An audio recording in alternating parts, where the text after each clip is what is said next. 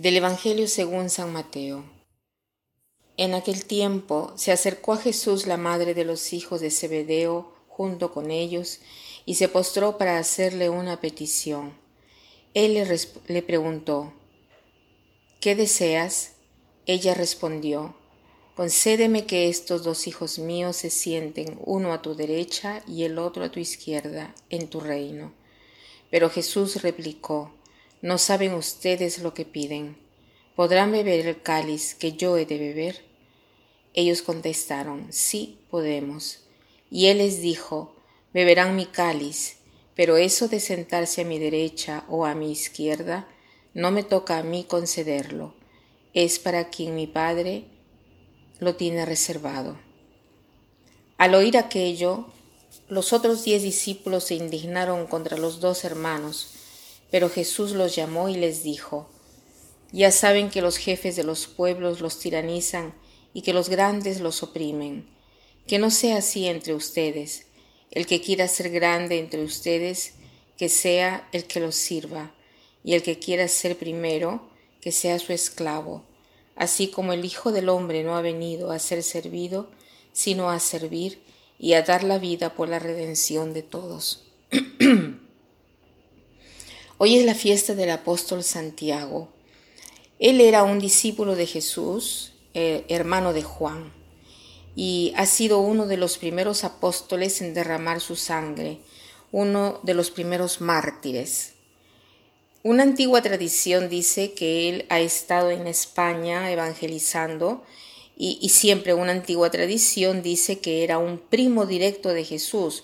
O sea, por esto se explica De repente el pedido de la madre que se llamaba Salomé, que pide que sus hijos se sientan uno a su derecha y el otro a su izquierda en el reino de los cielos. Jesús, ante este pedido de la madre, responde con una pregunta.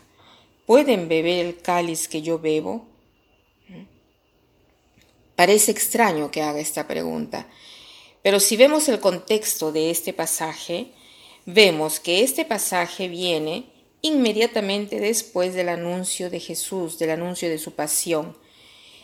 Muy inoportuno el pedido de la madre, porque apenas Jesús anuncia su pasión, la madre de Santiago y Juan le pide, ¿pueden mis hijos sentarse uno a tu derecha y el otro a tu izquierda? ¿No? ¿Cómo? Yo estoy hablando de mi pasión y tú estás pensando al prestigio. Aparte de esto, nos da una enseñanza muy importante que se puede resumir en este principio. Eh, si quieres ser el primero, no es malo, pero se necesita ver qué cosa entiendes por ser el primero. Ser el primero significa ser servidor de Dios, y si tú piensas tener muchas dotes, si tú piensas que has sido llamado, por ejemplo, a gobernar un país, una nación, una comunidad, un grupo, un club, cualquier cosa, no es malo sentir esto, pero ten presente que si tú quieres gobernar, debes ser el servidor de todos. Querer ser el primero está bien, pero para ser el primero debes ser el siervo de todos. Querer ser el primero está bien, pero ten presente que, que por esto se entiende que ser el primero está bien, ¿no? Pero que se tiene que pensar, eh, eh, que no se tiene que pensar en su prestigio, en su vanagloria, sino que se tiene que pensar en el bien de cada una de las personas que se le ha confiado. Pero esto se puede hacer solamente con la gracia de Dios, ¿no? Pero seguramente también con la propia voluntad.